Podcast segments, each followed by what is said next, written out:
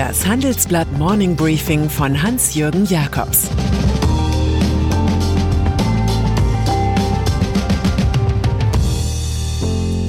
Guten Morgen allerseits. Heute ist Freitag, der 4. Dezember, und das sind heute unsere Themen. Chaos in Magdeburg. Corona-Tests im fragilen Boom und ein Lob den Dividendenzahlern. Dieser Podcast wird präsentiert von der Stiftung Allianz für Entwicklung und Klima. Unterstützer der Allianz verkleinern den eigenen CO2-Fußabdruck und kompensieren verbleibende Emissionen durch die Förderung von Klimaschutzprojekten im globalen Süden. So verbessern sich zugleich die Lebensumstände der Menschen vor Ort und der Klimaschutz. Mehr Infos in den Show Notes. Rundfunkbeitrag. Über Sachsen-Anhalt wird dieser Tage erstaunlich viel geredet. Eine Landtagsmehrheit von CDU und AfD hat es in die Tagesgespräche der Republik geschafft. Man ist gegen monatlich 86 Cent mehr für ARD, ZDF und Deutschlandradio.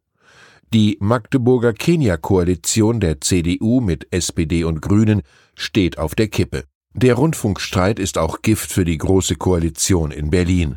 Aus Rebellensicht ist das ganz großes Kino.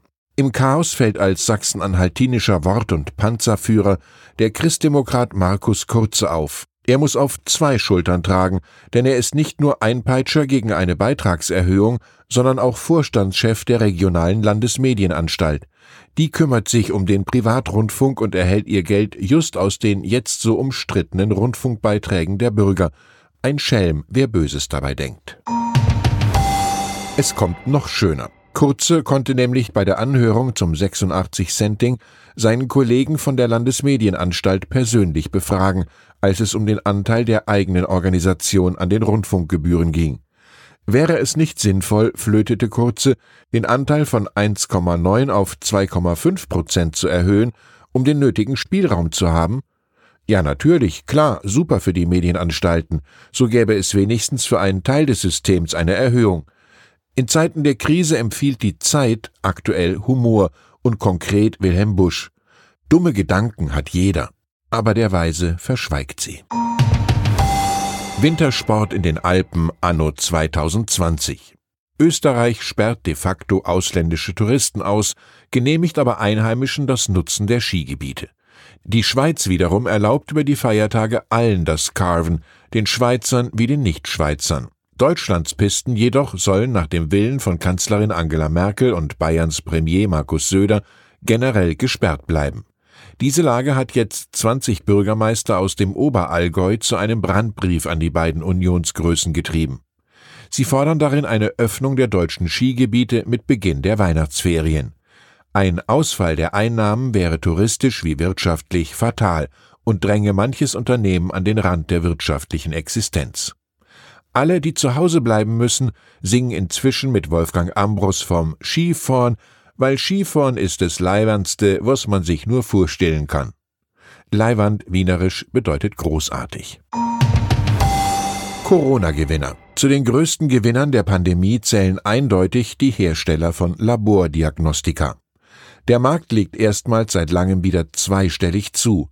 Vor allem die unendliche Nachfrage nach PCR-Tests und Antigen-Schnelltests ist ein Renditetreiber. Der Firma Kia Gen ging es auf einmal so gut, dass man sich dagegen entschied, für viel Geld vom US-Rivalen Thermo Fisher geschluckt zu werden. Ich habe mich mit Mathieu Floriani, Chef des Laborkonzerns Synlab, über den Nutzen der Schnelltests unterhalten. Sie seien, laut Floriani, nicht für Massentests gemacht. Er sagt außerdem, viele Infizierte werden dabei nicht entdeckt und es wird einige geben, die falsch positiv getestet werden. Schnelltests an Schulen. Gesundheitsminister Jens Spahn setzt derweil unverdrossen so sehr auf Antigen-Schnelltests, dass er sie ab heute bei Lehrern und Schülern einsetzen will. Kitas und Schulen könnten eigenständig Schnelltests beziehen und nutzen. Geschultes Personal kann selbst die nicht ganz unkomplizierten Abstriche an Hals und Nase vornehmen zwischen Aula und Turnhalle. Das ist möglich dank jüngster Änderungen beim Infektionsschutzgesetz und in der Medizinprodukteabgabeverordnung. Bei fehlerhafter Prozedur werden die oft nicht sehr aussagekräftigen Tests allerdings noch fragwürdiger. Der Arztvorbehalt für solche Corona-Tests ist gestrichen. Die Umsetzung der kleinen Revolution wird den Ländern übertragen. Die könnten an den Schulen ja jene Hygienebeauftragten installieren, zu denen das Robert Koch Institut dringend rät. Dividenden in der Krise. Um DAX-Konzerne, die ordentlich Geld ausschütten, geht es in unserem großen Wochenendreport. Die Gruppe der unerschütterlichen Dividendenzahler ist gar nicht so klein, beruhigt Autor Ulf Sommer all jene, die in der Corona-Krise das Schlimmste für ihre Geldanlage fürchten. Mit Fresenius und SAP gäbe es zwei Werte im DAX, auf deren jährliche Gaben sich Anleger bisher immer verlassen konnten. Im Ausland haben Konzerne wie Coca-Cola, Novartis oder Colgate ihre Dividende in den vergangenen Jahrzehnten nie gesenkt und fast immer erhöht. Sieht ganz so aus, als seien solche Papiere das, was früher einmal das Sparbuch war. Philippe Brassac, der mächtige CEO der französischen Großbank Crédit Agricole, kann mit den Warnrufen vor faulen Krediten und einer nahenden Bankenkrise überhaupt nichts anfangen.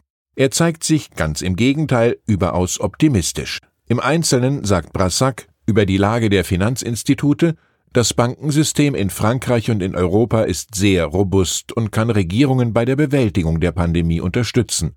Wir haben es hier nicht mit einer Wirtschaftskrise zu tun, sondern mit einer Gesundheitskrise, die die Wirtschaft beeinträchtigt.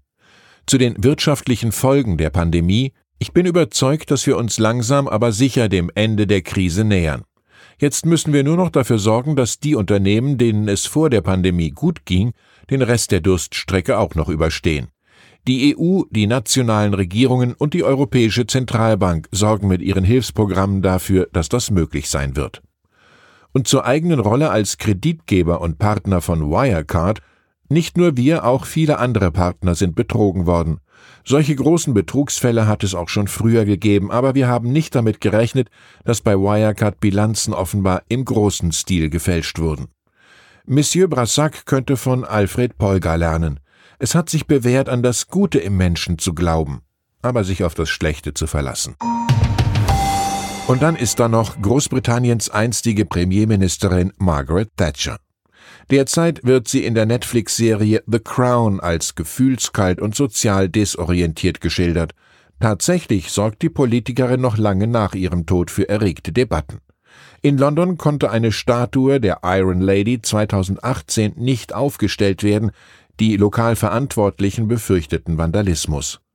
Also wurde die Plastik mit freundlichen Grüßen in ihren kleinen Heimatort Grantham in Lincolnshire expediert. Dort beschloss der Stadtrat nun zwei Jahre später tatsächlich, das Denkmal in einer 100.000 Pfund teuren Feier zu enthüllen. Seitdem laufen die Labour-Opposition und etliche Bürger Sturm. Zu teuer die falsche Person. Richtig ist in jedem Fall, dass es in einer Pandemie andere Probleme gibt als die Platzreife von Säulenheiligen. Ich wünsche Ihnen ein entspanntes Wochenende, das großartigste, was man sich nur vorstellen kann. Es grüßt Sie herzlich Ihr Hans-Jürgen Jakobs.